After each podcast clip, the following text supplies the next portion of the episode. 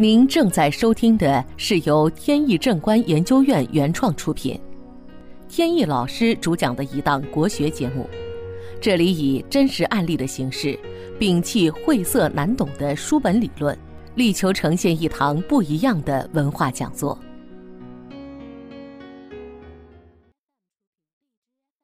在开始正式的案例分析之前呢，我们先来聊一个小问题。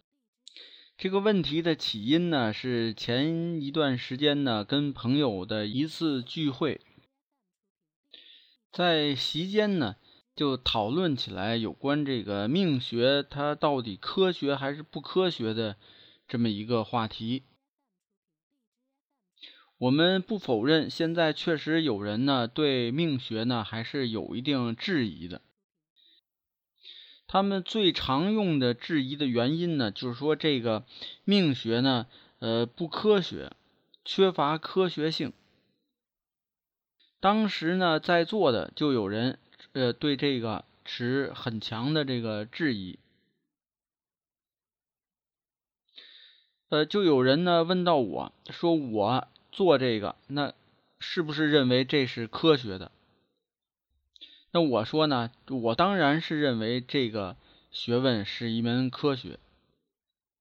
那么同时呢，我虽然不奢望说能够把一些人说劝说的由质疑到信任，不敢说会有这种结果，但是呢，至少我可以讲出来，我认为的科学它的原因在哪里。当时呢，我就表达了我这个看法，所以今天呢，也借着节目的机会跟大家聊一聊这个话题。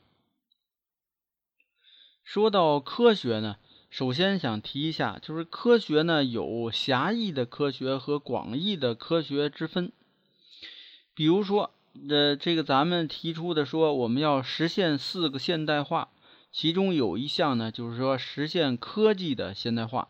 科学技术，那么这里的科学呢，就是狭义的概念，因为它里边呢，主要指的是自然科学。但是呢，广义的科学当中呢，还包括社会科学。而我们要实现科学技术的现代化，包括不包括社会科学的现代化呢？不完全包括。因为社会科学当中呢，有一些是跟政治相关的，而那些呢属于特殊情况，我们没有办法在节目里边去讨论。这个社会科学呢，它是随着时代的发展，随着人的思维的不断进化，它会逐渐的演化出新的一些理论出来，所以它是。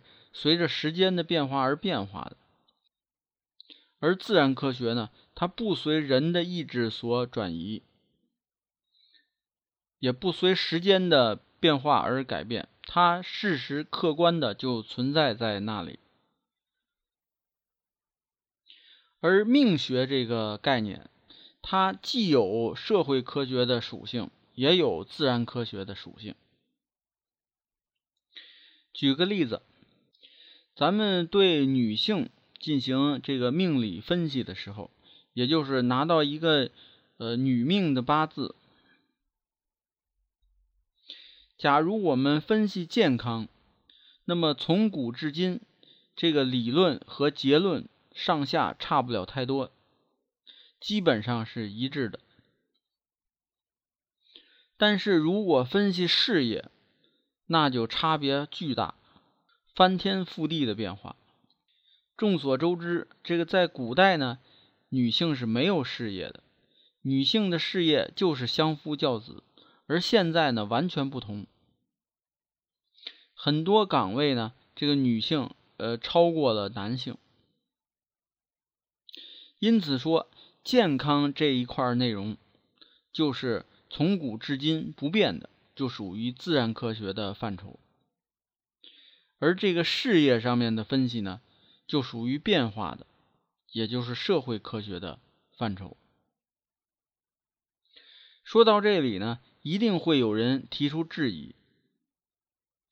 他们会说说这个，咱们用八字生辰八字来判断一个人的命，不管是看事业还是看健康，它的依据都是天干地支。而这个天干地支呢，本身就是人为规定的。既然是人规定的，那它就不可能是自然科学呀。因为你刚才说了，它自然科学的东西，它是客观摆在那儿的，即便没有人类，它也存在在那里。你这不是就自相矛盾了吗？那么这个问题呢，其实是源于有的人呢，他不了解这个天干地支产生的根源原理，所以他才提出的。如果知道呢，就不会提出。因为这个天干地支啊，它的产生啊是在原始人类的时候，那个时候呢，对这个文字啊，只是有一些萌芽的意识。那个时候的人类呢，需要对自然界的事物啊发展规律进行一个记录。那用什么来记录呢？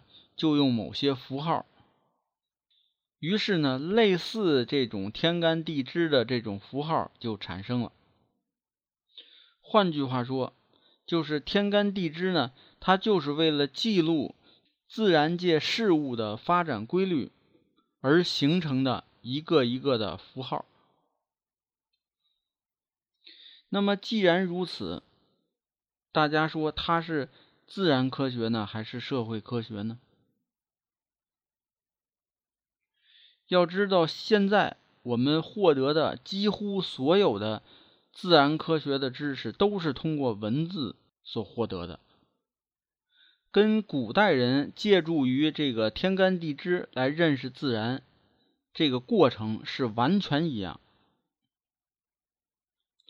只不过呢，就是现代人啊，不用天干地支去认识自然界了，因为那个呢有点晦涩难懂。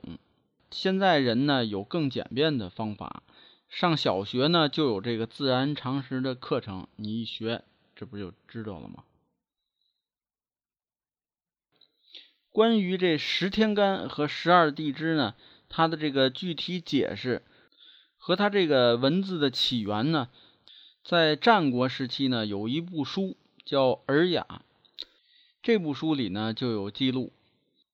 在后来的这个汉代，还有一部书是《说文解字》，在其中呢也有记录，就是说这些文字都是因何产生的。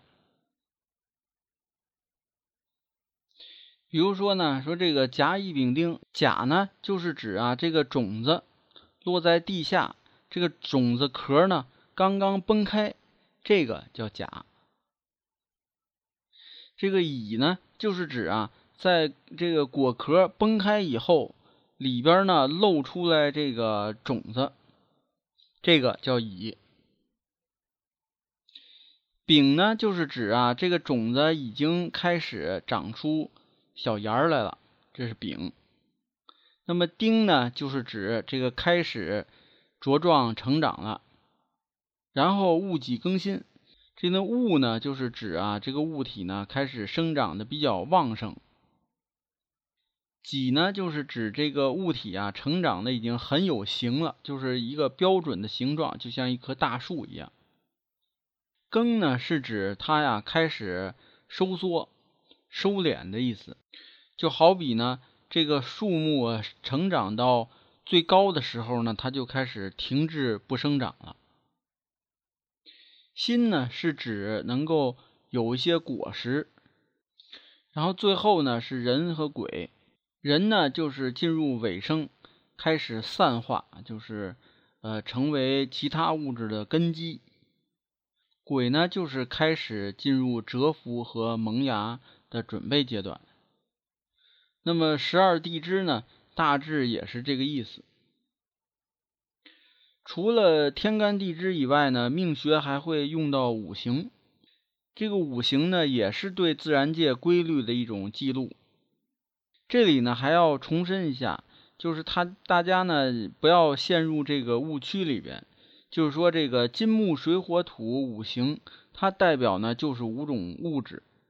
说金呢就代表金属或者是黄金，其实这个呢是不对的。金木水火土呢是代表五种运动状态。这个记录呢最早就在《尚书》当中，这也是一部古书。呃，它呢大概是在这个春秋时期，就是孔子那个时代就产生了。它里边呢就有记述。说水曰润下，火曰炎上，木曰曲直，金曰从革，土曰稼色。什么意思呢？说这个水的这个运动状态呢，就是一直往下浸润、渗透这么一个运动；而火呢是炎上，就是一直往上面发散；木呢是曲直，就是往四处延伸；而金呢叫从革。从革的意思呢，就是收敛和沉降。还有土曰稼色，就是指的万物的根基。除了五行呢，还有阴阳。阴阳就更不用说了。自然界当中存在两种电荷嘛，一正一负。那么生命呢，都要分雌和雄，当然就更是自然科学了。那么因此说呢，阴阳五行。天干地支这些呢，都有自然科学的属性。当然了，这里并没有说它完全就是自然科学。这里说的是它具有自然科学的属性。既然是有自然科学的属性，那么当然我们就可以认为它是有科学性的。不过呢，这里需要指出的就是。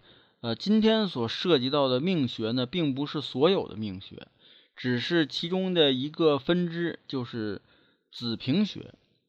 这个所谓的子平学呢，就是以天干地支为核心的，它里边呢还包括一些小的分支。你比如说食神、八字神煞、六壬、大运和流年，这些呢，它的根基都是生辰八字。所以这些呢是在今天讨论的范围里边，其他的命学理论呢需要具体的去判断。好，今天的节目呢到此结束。